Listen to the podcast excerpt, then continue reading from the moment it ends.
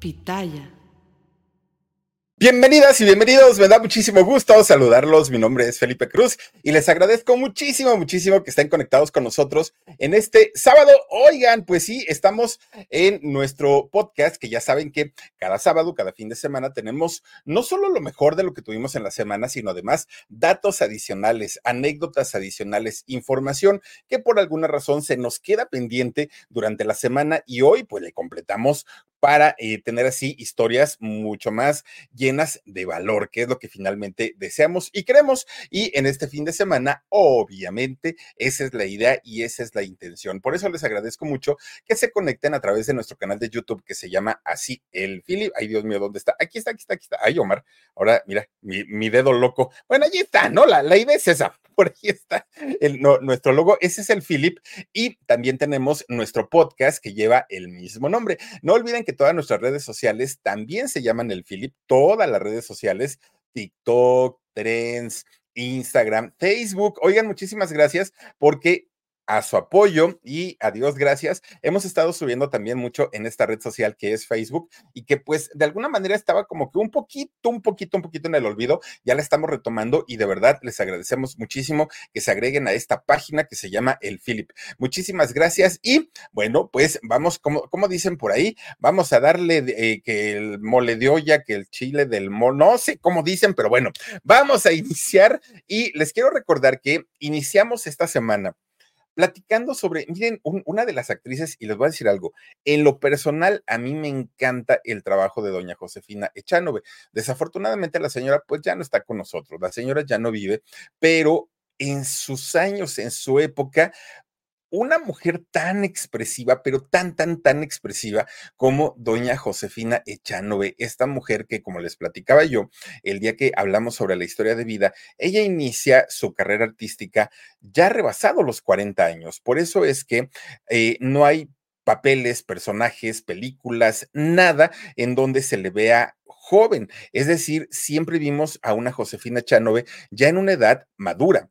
Y obviamente esto hace que pues nos quedemos con las ganas de haberla visto trabajar siendo muy, muy, muy jovencita. Fíjense que si algo hay que reconocerle a doña Josefina Chanove es que inicia su carrera muy tarde, sí, pero también encontró la manera, encontró la forma de mantenerse vigente hasta el final de sus días. Una mujer que, miren, le tocó vivir el calvario, creo yo, que cualquier mamá puede padecer de una manera terrible y es ver a uno de sus hijos destrozarse la vida, la vida, la carrera y todo, todo, todo, todo, absolutamente.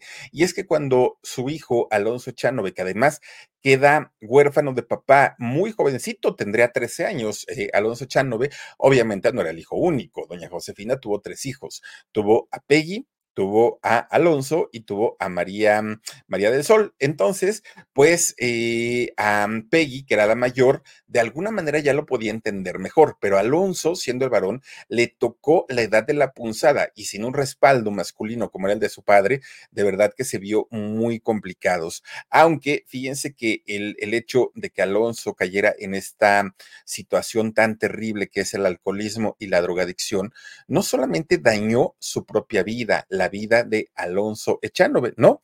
Prácticamente y no lo culpamos, pero es que así es. Cuando una persona en la familia cae en un, problema de drogadicción, no se destruye a sí mismo, no se destruye solo. Generalmente termina con la vida de toda la familia, de todos, de todos. Sí, eh, en la historia de doña Josefina Chanove platicamos un poquito también la historia de, Alonso y fíjense que él logra recomponer su camino, sí, bendito sea Dios, esto lo alcanzó a ver en vida doña Josefina, pero desafortunadamente cuando Alonso reacciona, cuando él eh, trata de recomponer ya su, su situación, pues prácticamente era tarde. Y era tarde, ¿por qué? Porque las tres mujeres a las que él más amaba, que eran Peggy, María del Sol, y su propia madre, Josefina Echanove, la salud de las tres ya estaba muy afectada, muy, muy, muy afectada. El desgaste que las tres vivieron durante los años que duraron eh, o que duró el vicio de Alonso, bueno, una cosa terrible y espantosa para todos.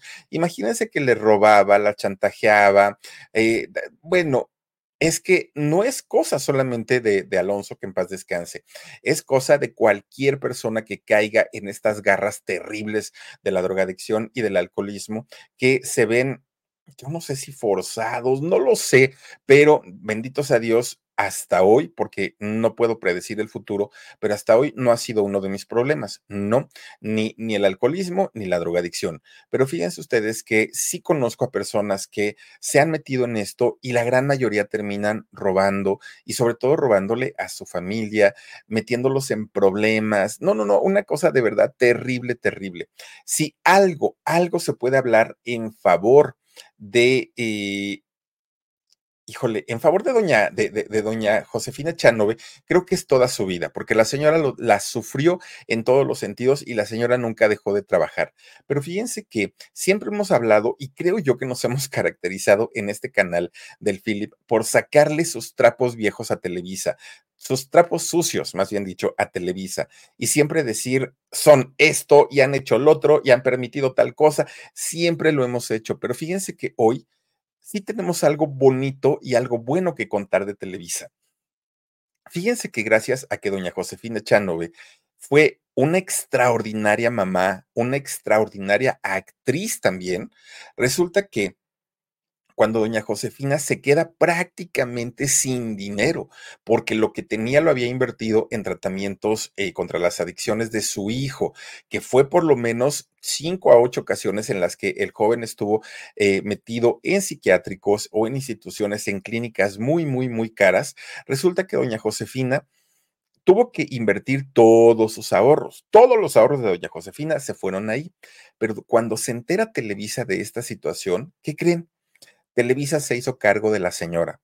Y no solamente dándole trabajo, que ya de por sí el que una empresa nos dé trabajo, nos brinde trabajo, ya es para dar las gracias, ¿no? Que claro, hay un intercambio. Yo te doy mi talento, tú me das eh, un ingreso económico para mantener a mi familia. Es un dar y dar, pero hay empresas que cuando ven que la gente es grande de edad y más cuando eh, se sabe que tienen problemas familiares y que están en una crisis, se agarran de ahí para decir, mira, tengo esto para ti, si te conviene, pagándoles a veces el 10% de lo que valdría su trabajo en otras circunstancias. Televisa no lo hizo por lo menos con doña Josefina Chanove, porque además de darle trabajo, fíjense que económicamente le ayudaba para sus medicamentos, económicamente le seguía pagando aunque la señora ya no trabajaba. Eso creo yo que habla muy bien del ejecutivo que lo haya hecho. No sé si fue el Tigre Azcárraga, no sé si fue Emilio Azcárraga no sé quién haya sido, pero Televisa se hizo cargo de doña Josefina Chanove, una cosa verdaderamente de aplaudirles. Y no decimos que lo hagan con todos, pero sí por lo menos cuando sepan que la situación para alguien se complicó por algo fuera de su alcance, creo yo que sería bonito, ¿no? El, el que una empresa de ese tamaño, con esa cantidad de ingresos, puedan apoyar a su gente. Fíjense que además, eh, doña Josefina era una mujer que, aunque ya se sentía malita, aunque ya no estaba al 100%, ella decía, a ver, me están pagando, díganme qué hago, denme un trabajo, pónganme un papel. Nunca fue de, ah, sí, gracias, no, pues échele, échele, échele. No, la señora siempre, siempre, siempre intentó de alguna manera devolver eso que le, que, le estaba dando la, la, empresa. De hecho, fíjense ustedes que eh, doña, doña Josefina estaba trabajando cuando le vino una de sus primeras crisis de salud. Esto ocurre en el año 2004. Resulta que ella estaba grabando una telenovela, la telenovela de Rubí, que si no estoy mal, Rubí la hizo em, eh, Bárbara Mori. Bueno, pues resulta que cuando ella estaba haciendo Doña Josefina Chanove allá, este personaje, fíjense ustedes que eh, la tuvieron se sintió mal, tiene que llegar una ambulancia por ella, la llevan a un hospital, ella ya no pudo regresar a la historia. Le siguieron pagando, ella se recupera, doña Josefina, miren, ahí está justamente, sí, sí era Bárbara Mori. Bueno, pues resulta que ya después, cuando ella se sintió recuperada, pudo volver a trabajar, sí, pero eh, aunque ella intentaba decir, oigan, pues es que yo no termino un proyecto y creo que les debo dinero y todo, siempre le dijeron, tranquila, usted recupérese y ya luego lo vemos.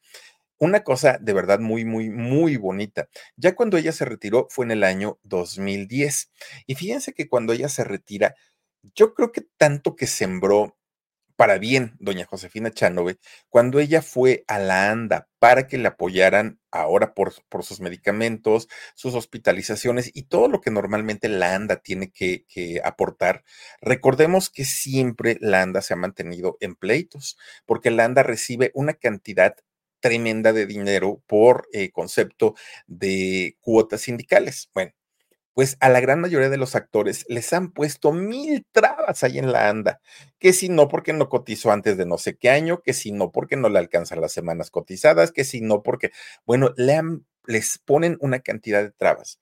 A doña Josefina fue, es de las pocas actrices a quienes la ANDA siempre le dijo, señora, lo que usted necesite, aquí lo tiene. Fíjense nada más cosa, pues muy extraña, que tanto Televisa como la ANDA sí, les sí le haya respondido a la señora Josefina Echanove. De hecho, fíjense que cuando ella decide festejar sus 90 años de vida, algo que le dio muchísimo gusto, muchísima felicidad, es que estuvieron sus tres hijos, sí, estuvo Alonso, estuvo eh, María del Sol y estuvo Peggy, pero además también estuvo nada más ni nada menos que Aldonza. Aldonza es la hija de Alonso, de su hijo. Recordemos que eh, su hijo se llegó a casar. No sabíamos y no teníamos el, conocimiento del nombre de la esposa y tampoco sabíamos si había tenido familia. Pues resulta que sí, tuvo una hija de nombre Aldonza, que de hecho Aldonza hoy se suma a este pocas, eh, pocos familiares que tiene María del Sol con vida. Fíjense ustedes que cuando doña eh, Josefina Chanove decide retirarse totalmente y pasar sus últimos días o años eh, totalmente alejada de todo y de todos, ella decide pagar con su dinerito una casa de retiro, que no fue la casa del actor de la ANDA, no, y no dudo que la ANDA sí lo hubiera permitido entrar ahí, porque la ANDA se había portado muy bien con ella, pero resulta que eh, doña Josefina decide pagar una casa particular y ella dijo, aquí me voy a quedar. Bueno, pues, ¿qué creen? Fíjense que esto, que les voy a decir, no se los puedo confirmar y no les puedo decir si fue cierto, no, pero sonó muchísimo, muchísimo el rumor de que después de sus 90 años, doña Josefina Echanove había encontrado a un viejecito, había encontrado a un señor que había sido en su vida laboral ingeniero y que ellos se habían juntado para pasar los últimos momentos de su vida juntos que doña Josefina Chanove estaba feliz, feliz de la vida y que es justamente en este lugar donde ella eh, desafortunadamente pierde la vida, pero que estaba encantada, encantada porque había vuelto a encontrar el amor en la figura de un ingeniero. Esto es lo que se decía en esta casa de retiro. La verdad, esta última parte sí no se las puedo confirmar y sería bien bonito, ¿no? Que, que María del Sol en algún momento contara si es verdad o es mentira que su mamá tuvo una última relación con un ingeniero. Y en caso de que así haya sido, felicidades a doña Josefina Chanove y bien merecido. Creo yo que una mujer que sufrió tanto, tanto, tanto por su hijo, por Alonso, bien merecido que haya tenido un romance y alguien, alguien, miren, doña María del Sol, oigan, en sus mejores años, María del Sol posó para Playboy. Sí, una mujer de un cuerpazo alta, pero además con una boca muy sensual, María del Sol, y fíjense, salió en Playboy. Hoy canta cristiano y la respetamos, ¿no? Que esté en, su mundo por allá, pero resulta que una mujer que fue muy sensual, María del Sol. Bueno, pues ahí la historia de doña Josefina Chanove, gran y primerísima actriz, como lo es al día de hoy también la mismísima Alma Delfina. Oigan, Alma Delfina que se hizo tan conocida y, tan popular con el personaje de la Baby en Cachún Cachún Rara. Uy, estamos hablando de 1984. Fíjense que Alma Delfina, gracias a la fama que tuvo con eh, este personaje de la Baby, en donde obviamente era una muchachita o una muchachita bien bonita, ¿qué creen? Hace ratito les mencionaba la, telenovela de Rubí. ¿Se acuerdan que, bueno, no Rubí, eh, ¿se acuerdan que Bárbara Mori fue durante eh, algunos años la imagen de las toallas sanitarias Saba? ¿Se acuerdan? Que también Anaí eh, ha pasado por ahí. Anaí anunció las toallas sanitarias Saba y muchas actrices, ¿no? Que, que han pasado por ahí.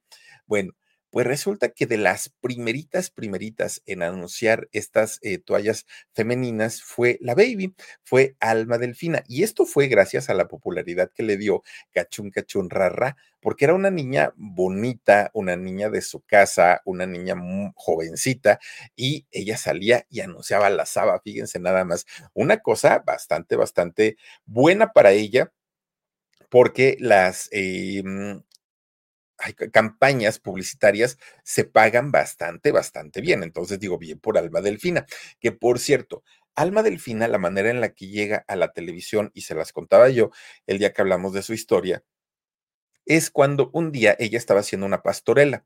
Y esta pastorela se estaba presentando en el Teatro Helénico, en la Avenida Revolución de la Ciudad de México.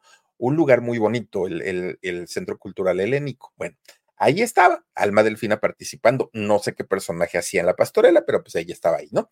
Pues resulta que ahí a esta pastorela llega don Valentín Pimstein, este chileno productor, pero pues el productor ya era el productor, ya un hombre hecho y derecho.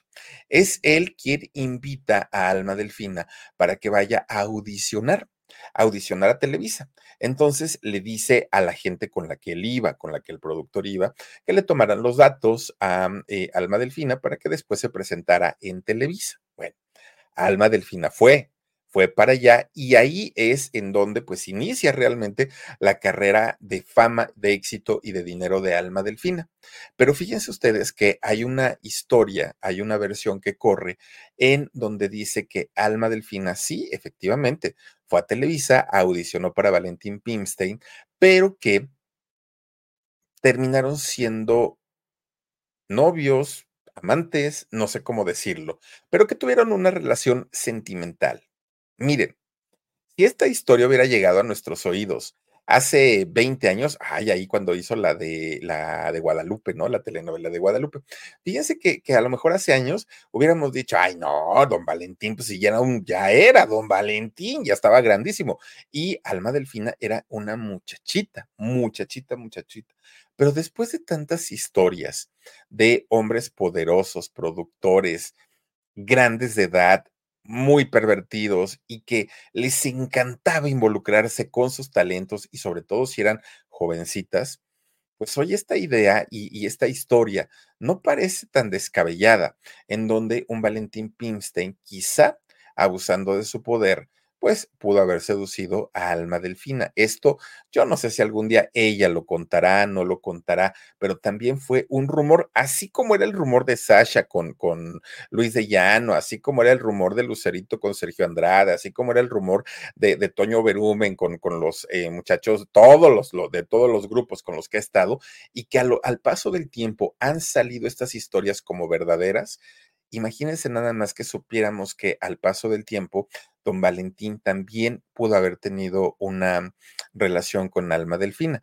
En este caso, al día de hoy, todavía sigue siendo un mero rumor, no se ha eh, comprobado todavía, pero ya les digo, o sea, tampoco es que suene tan descabellado. Ahora fíjense que leyendo los comentarios que ustedes nos hacen el favor de dejarnos en todos nuestros videos, hubo un comentario de eh, una persona que nos decía que la historia eh, tenía muchas imprecisiones, sobre todo en las fechas de, lo ocurrido.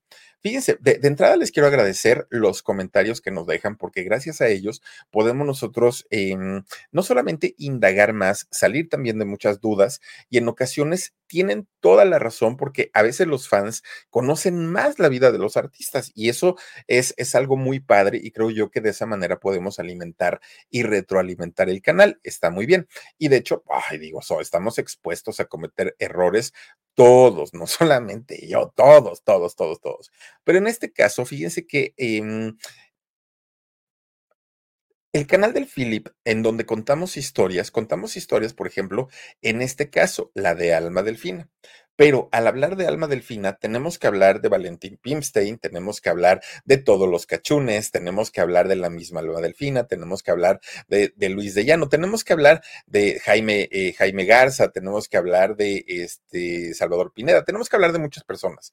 Y fíjense que cada uno de ellos van a contar la historia de acuerdo a lo que se acuerdan, de acuerdo a lo que les conviene, de acuerdo a lo que no les conviene. Y entonces ahí es donde vienen muchas veces las imprecisiones. ¿Por qué? Porque mientras Alma Delfina puede contar una historia, a lo mejor contada por Jaime Garza es totalmente distinta y a lo mejor contada por Salvador Pineda, como que ya hay más variaciones. Sin embargo, fíjense que eh, en, este caso no fue así. el, digamos que la parte en donde más le, les brincó, que yo les conté, es el hecho de decir que una de las razones por las que Jaime Garza había terminado su relación con Alma Delfina era por, además del alcoholismo que él padecía, eh, era porque Jaime se había fijado en Victoria Rufo, que Victoria había sido protagonista con él, con Jaime Garza, en la película, en la, perdón, en la novela de Simplemente María.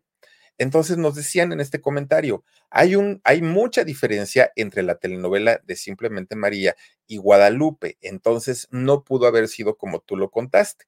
Bueno, déjenme eh, platicarles que la película, yo dale la película, la telenovela de Guadalupe es de 1984 y Simplemente María es de 1989. La relación entre Jaime Garza y Alma Delfina duró más de cuatro años. Entonces, eh, estamos hablando que la diferencia entre las dos telenovelas es prácticamente de cinco años. Sí, sí hay una diferencia, pero esa diferencia es prácticamente la que vivieron ellos, la, la, que tuvieron esa relación. Entonces, por eso es que decían, ay, no, pues si una novela se hizo en el 84, la otra se hizo en el 89, ¿qué punto de referencia tenemos en esas dos? Pues el tiempo que hubo entre la relación entre Alma Delfina y Jaime Garza. Pero les digo, o sea, no, no es que nosotros digamos, ah, pues esta fecha me gustó para casarlos o descasarlos. No, no, no, no. Nosotros nos basamos eh, en todos los testimonios de toda la gente que estuvo involucrada en la vida del artista. Y en este caso, en este particular que estamos hablando de Alma Delfina, ella cuenta una historia, eh, y todo, toda la demás gente cuentan las cosas de acuerdo a lo que recuerdan, valga la redundancia. Y es por eso que de pronto como que las fechas sí, al momento de armar la historia muchas veces decimos, no, no pudo haber sido, porque a veces, fíjense, a veces una, una actriz dice, es que yo nací en 1980, por decir algo. Y entonces resulta que cuando yo tenía 20 años en 1990, y dice uno, mm, ahí ya no suena lógico, aún dicho por ellos, aún dicho por ellos mismos. Entonces sí, tratamos de organizar las historias de tal manera que lleven una cronología lo más cercana posible, pero si no hay una referencia de origen que sea 100% eh, segura, pues imagínense, ni siquiera contada por sus protagonistas, ahí viene pues eh, de pronto la, la, confusión. Pero bueno, independientemente a eso, claro que estos hechos que les platico son totalmente reales y sí puede haber un poco de, la de variación en las fechas, precisamente por la manera en la que cuenta cada uno su propia historia. Pero bueno, pasemos a otro eh, de los grandes personajes de quienes hablamos en esta semana y es el actor Chris Pratt. Fíjense que este, eh, este actor, que además nos estuvieron diciendo también, ay, Philip, es que tú dijiste que estaba guapísimo y ni siquiera me parece tanto. Yo creo que es un actor muy atractivo, creo que es un actor muy masculino, muy, muy, muy varonil, que además tiene una personalidad tremenda, eh, este señor. Y también algo que nos decían es que, Philip, tú lo hiciste ver como un monstruo y yo creo que es una, una buena persona. Miren, de entrada, es este actor Ay, perdónenme. Que de repente dije, es que tomé mucha agua. Perdón. Oigan, resulta que es este actor que se hizo muy famoso por las películas de Jurassic World, la 1 y la 2, y por los Guardianes de la Galaxia. Resulta que de entrada, de entrada, de entrada, no podemos decir que sea una mala persona, no. Y no podemos decir que es una mala persona porque la verdad es que también contamos que hace obras de caridad y que le encanta la filantropía y que ha puesto millones y millones de dólares en causas nobles. Y, creo yo que eso de cualquier artista o cualquier celebridad se le tiene que aplaudir para que lo sigan haciendo, ¿no? Ellos que tienen esta posibilidad. Pero miren, creo yo que el, mayor problema que tiene Chris Pratt es de pronto como que se le va la lengua, como que de pronto no mide sus palabras. Y es que fíjense, sí ha hecho declaraciones que están como fuera de lugar, la verdad es que sí. Miren, de entrada, cuando, cuando Brad, eh, perdón, cuando Chris Pratt eh, se se separa de quien fue su esposa y además madre de su, de, su primer hijo, que hay que decir que este muchachito tiene problemas de salud. Ana Fari se llama la, la ex esposa. Bueno, ellos se separan. Tarda mucho tiempo para que el juez otorgue pues ya el divorcio definitivo. Fíjense que algo que le criticaron mucho, mucho, mucho a Chris Pratt es que cuando él firma el, divorcio, ya cuando él se convierte en nuevamente en hombre soltero, resulta que no llega solo a la corte. Eh, Chris Pratt llega de la mano de Catherine Schwarzenegger, la hija de Arnold y quien se convierte en su segunda esposa. Mucha gente dijo es una falta de respeto para su primera esposa, no debió haberlo hecho, lo pudo haber esperado en casa, no había necesidad de llevarla, pero bueno, la quería hacer sentir mal, órale, ya, ya la llevó. Pero además de todo, Chris Pratt también ha tenido de pronto, bueno, crítica y críticas y críticas porque él mismo, él mismo, Chris, se ha autonombrado un mal padre. Un mal padre de eh, su hijito de aquel muchachito llamado Jack que tuvo con su primera esposa, ¿no? Con, con Ana Ferris. Resulta que, eh, Ana Faris, perdón, resulta que este muchachito que nació antes de los siete meses tuvo problemas y eh, estos problemas que no se los pudieron resolver desde pequeñito, pues comenzó a, hacer un viacrucis en hospitales, en, en, atenciones médicas, para que le pudieran dar alguna solución. El niñito nació muy, muy chiquito, muy flaquito, eh, bueno, ha tenido operaciones, ha estado de verdad muy, muy, muy malito. Pero fíjense ustedes que él dijo que no solamente había tenido problemas con Ana, la mamá del pequeño, que además, después de separarse de ella, antes del divorcio, en realidad había visto pocas veces al niño y que incluso estando casado con ella, con la mamá del niño, tampoco convivía mucho con él. ¿Por qué? Porque es justamente cuando su bebé Jack, el, niño nace, cuando le dijeron, a ver, sí te podemos dar más papeles en Hollywood, pero tienes que bajar de peso. Recordemos que él pesaba 134 kilos, estaba muy gordito. Entonces le dijeron, si tú logras bajar de peso, podemos darte papeles y personajes importantes. Entonces, en esta etapa, cuando su hijito estaba chiquito y que lo necesitaba mucho, él se la vivía día y noche en el gimnasio, tratando de bajar de peso, obviamente porque él sabía que de esa manera iba a tener más trabajo y teniendo trabajo iba a poder ayudar a su hijo con las hospitalizaciones, pero decía, no, no conviví con él, ni cuando estaba casado con su mamá, ni después ya en el divorcio. Entonces, él dice, la verdad es que sí he sido un mal padre. Y obviamente eso también le llovieron críticas por todos lados. Por sí, claro, hay una diferencia tremenda entre, entre uno y otro. El asunto aquí es que su pequeño hijo fue quien terminó sufriendo las consecuencias. Fíjense que cuando él logra adelgazar, cuando él logra ya ponerse en forma y tener ese cuerpo pasasasazo, bueno, es cuando la misma Ana Faris, la esposa, le dijo, oye, pues ahora sí, ya no vas a ir tanto al gimnasio, dedícate ahora sí a nuestro hijo. Pero fue el momento en el que le comienzan a dar películas tras películas tras películas y él dijo, ya no tengo tiempo. Pero no fue todo.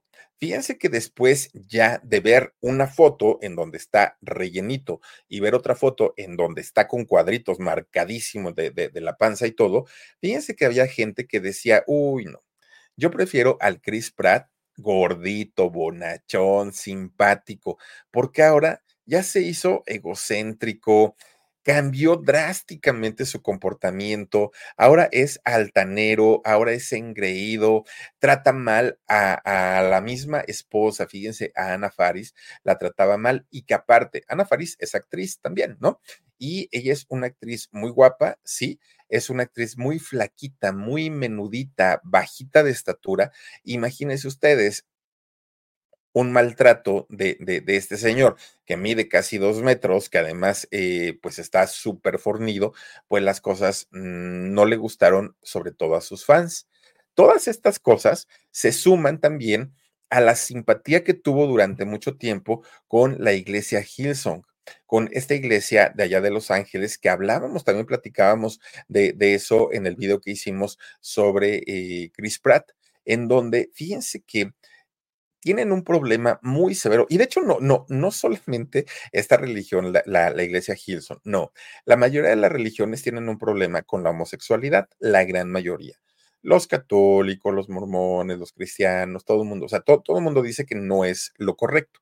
Ok, está bien. Pero en este caso, la, mm, religión en donde eh, pertenecía eh, este, este señor, este muchacho, que es la iglesia Hilson, fíjense que además de no aceptarlos, en caso de que, de, de, decir, a ver, bueno, está bien, quieren venir, sí, pero aquí no pueden venir tomados de la mano, pero aquí no pueden eh, mostrarse afecto, pero aquí esto, pero aquí lo otro. Cuando un matrimonio heterosexual no tiene problema en hacerlo. Bueno, pero además de esto, si pretenden entrar en esta iglesia, jamás van a tener un puesto de liderazgo en, en, la religión, jamás. ¿Por qué? Porque para esta iglesia Hilson dicen que el ser homosexual es sinónimo de la pedofilia, algo como lo que comentó Eduardo Verástegui, así tal cual. Al día de hoy se sabe que eh, Chris Pratt ya puso distancia entre la iglesia Hilson y él, es decir, ya no va pero durante mucho tiempo sí perteneció ahí y eso pues sí le costó mucho, muchísimo, muchísimo. Además, fíjense que a la menor provocación comienza a utilizar ropa con leyendas, leyendas que apoyan diferentes causas, muchas de ellas bastante, bastante radicales, como por ejemplo, eh, usó hace poco una playera que traía una bandera que le llaman la bandera Gatzen. Esta bandera, fíjense que se le relaciona mucho, mucho, mucho con el movimiento de la supremacía blanca. Este grupo en donde piensan que los morenitos o quienes no somos blancos estamos hechos para servirle a los güeros, a los blancos, que valemos menos, que nos tienen que pagar menos, que bueno, una cosa en donde ellos se sienten pues la raza elegida, ¿no? Entonces mucha gente dice, a ver, o sea, ¿cómo, cómo, señor? Ubíquese, por favor. Además, fíjense, todas estas cosas a Chris Pratt le han costado el que en el 2022 se le, se le llegara a considerar como el actor de Marvel más odiado en la historia de, de, esta casa productora. Además, el mismo público pedían que reemplazaran el personaje de él en la de esta de las galaxias. Decían, porque no puede ser posible que se la pase cometiendo error, error tras error tras error. Hoy los movimientos de Chris Pratt son vistos con lupa. Cualquier cosa que haga este muchacho, inmediatamente comienzan a decir, ya ven, les dijimos, quítenlo, sáquenlo de ahí, porque pues la gente no está muy contenta con su comportamiento, ni con su manera de actuar, ni con su manera de, trabajar o con su galanura. No, es con el comportamiento que tiene Chris Pratt, que no es precisamente el mejor. Pero bueno, está muy joven, tiene 44 años. Ojalá con el tiempo llega a cambiar y llega a entender lo que en realidad pues tiene valía en la vida, que es su hijito y sus, nuevos hijos también, ¿no? Porque tiene ya nuevos hijos, pero eh, a su hijito Jack que también le, le, dé la atención, no nada más a sus niñas. Pero bueno, oigan, pues llega nuestro día jueves y a todos creo que nos sorprendió mucho el anuncio del fallecimiento de esta chica periodista, modelo y actriz Sasha Montenegro. Alexandra, ¿no? El, verdadero nombre de ella, Sasha Montenegro. Fíjense que, bueno, de, entrada podemos decir, murió el 14 de febrero un día muy especial para mucha gente del mundo, no digo para todos, pero por lo menos en México, el Día del Amor y la Amistad, el Día de San Valentín, el Día de Cupido, en fin, el Día del Amor. Ese día, Sasha Montenegro, pues eh, es el día que parte de este mundo. Pero fíjense ustedes que hablamos mucho sobre la, sobre la vida de Sasha Montenegro, pero nos enfocamos mucho al romance que tuvo con eh, el expresidente, bueno, eh, presidente en su momento y expresidente después, don José López Portillo. Pero fíjense que no, no, no, no abarcamos mucho acerca del trabajo de ella. Fíjense que es muy cuestionable lo, lo, que hizo Sasha Montenegro. Y no solo ella, ¿eh? No solo ella. Eh, estaba por ahí también una hermosísima Angélica Chaín, Lina Santos, Rebeca Silva, Lin May, Wanda Seux, Rosy Mendoza, en fin, había muchas, muchas, muchas vedettes que también hicieron este tipo de cine o este tipo de películas. Fíjense, bueno, y también tenemos que hablar de los hombres, ¿no? Que, que, los hombres generalmente eran comediantes que después ya los convirtieron en, en, actores y en galanes, aparte de ser actores, en galanes de todas estas mujeres guapísimas, ¿no? Y podemos hablar desde Eduardo Lalo el Mimo, de un Rafael Rojas el Caballo, de un Rafael Inclán, un Alfonso Sayas, eh, Pedro e. Weber Chatanuga, Roberto el Flaco Guzmán, eh, Manuel el Flaco Ibáñez, don Héctor Suárez, bueno, ah, también había galanes, galanes de veras, estaba por ejemplo don Jorge Rivero, don Andrés García, Valentín Trujillo, Jorge Luque, sí había galanes también. Pero fíjense ustedes que la, la, historia del cine de ficheras es muy interesante, porque resulta que cuando termina la época de oro del cine mexicano, que termina a finales de los años 50, en ese momento parecía que la industria del cine en México estaba condenada a morir. ¿Y ahora qué se va a producir? Se acabaron estas historias maravillosas que se hacían o de ranchos o de, eh, eh, ¿cómo se llaman estas? Eh, como tipo novelas de romance, ya no las hay, que vamos a producir ahora. Afortunadamente llega el movimiento del rock de los 60, que tampoco era rock, ¿no? Pero bueno, llegan artistas como Angélica María, César Costa, Enrique Guzmán, todo este movimiento y la industria comienza a tener estos nuevos ídolos juveniles, ídolos musicales, y se les empiezan a hacer sus películas, pero no había suficientes historias. Entonces, fíjense ustedes que don Luis Echeverría, presidente de México en aquellos años, decide inyectar dinero a la industria para que comenzaran a hacerse películas de buena calidad. Y resulta que se hicieron películas muy buenas. Se hicieron, por ejemplo, las Poquianchis. En, en esta, en, en esa etapa donde inyectaron dinero al cine, se hizo también por ahí el Apando, uh, película, no, no, no, no, no, no, tremendo, ¿no? Pero el cine por sí solo no se sustentaba porque la gente ya no iba a las salas de cine, ¿no? O sea, era, era muy poquitas, porque, ¿por qué? Porque además habían muy poquitas películas que se podían hacer al año.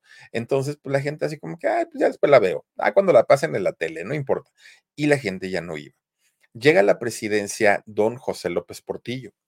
Y entonces fíjense que comienza, bueno, más bien no comienza, él le dio la dirección de RTC a su hermana Margarita, Margarita López Portillo. Y Margarita López Portillo, siendo una mujer muy moralista, muy, muy, muy moralista, teniendo el control de RTC, dijo, no, no, no, no, no, esas películas que están haciendo son unas porquerías, son unas cochinadas, no sé qué, no sé cuánto, tal, tal, tal. Hay que revivir el cine de oro en México.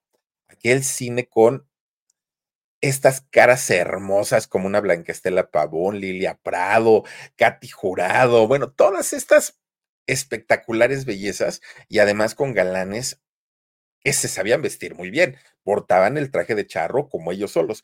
Y eso era lo que quería Margarita López Portillo, volver a hacer esto. Pero la época, el tiempo y el México de entonces ya había cambiado y era otro y era totalmente distinto. Entonces empiezan a inyectar dinero al cine, pero el resultado que obtienen es muy diferente, muy, muy, muy diferente.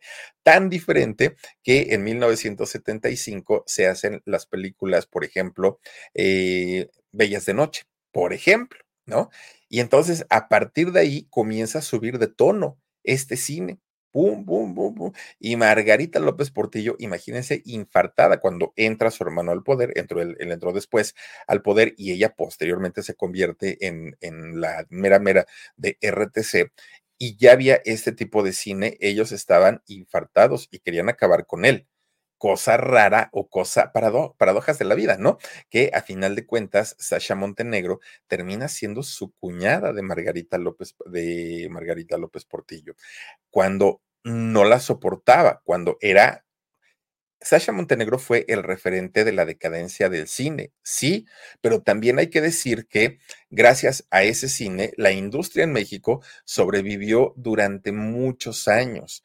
La industria de México, que estaba en plena agonía, gracias al cine de ficheras, logró nuevamente darle trabajo a mucha gente.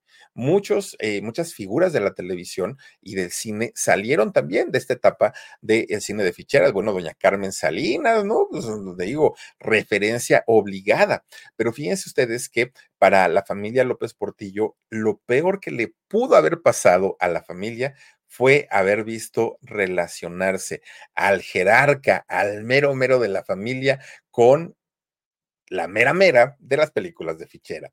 Un José López Portillo con Sasha Montenegro era lo más terrible que le pudo haber ocurrido a la familia Portillo en aquel momento. Y sin embargo, doña Sasha, miren, luchó contra viento, contra marea, contra todo y a final de cuentas logró no solamente conquistar al, al, presidente de aquel momento, sino casarse con él, convertirlo en su marido y heredar todo. Porque si bien hubo una demanda de divorcio, nunca se firmó y al no haberse firmado, ella queda como la viuda y como la dueña de absolutamente todo, todo, todo, todo. Una mujer a la que el dinero siempre le gustó, siempre. Ella nació en cuna de oro y murió en cuna de oro. A la señora nunca le hizo falta absolutamente nada y se necesita mucha inteligencia para como extranjero llegar a un país y convertirse en primera dama. No cualquiera. En ese sentido, creo yo que pues sí se le tiene que aplaudir a doña Sasha Montenegro lo que logró. El cómo lo hizo, ah, ese es otro boleto, ese es punto y aparte. Pero a final de cuentas, miren, lo que haya hecho, bueno o malo, doña Sasha Montenegro ya estará diciendo y ya estará dando cuentas a quien tenga que darlas, porque aquí en este mundo, pues ya su, su periodo terminó, su periodo acabó. Pero bueno, pues eh, descansa en paz, doña Sasha Montenegro. Y ya nada más para terminar el viernes, platicamos sobre la historia de vida de un actor galanazo, muy guapo, ojo verde, flaquito, bonchadón, ¿no? Eh, musculoso él, pero fíjense que aunque Televisa le propuso, vente y aquí haces carrera y te quedas con nosotros y firma exclusividad, él dijo, ay, no, gracias. Yo la verdad es que soy agente libre, me muevo como el aire de un lado a otro. Y pues sí, yo puedo venir a trabajar aquí sin mayor problema, pero cuando yo tengo oportunidad me voy a ir a otro lado y no quiero atarme a un solo lugar. Digamos que no quiero deberle mi carrera a una sola empresa. Yo quiero ser agente libre. Y al día de hoy, la verdad es que le ha funcionado bastante, bastante bien. Ahora, Carlos Ponce entiende perfectamente que el inicio de su carrera con éxito mundial fue aquí en México. Si bien él ya en, eh, Miami había trabajado, en Miami había hecho conducciones, cuando de, eh, realmente despunta como actor famoso fue aquí en México.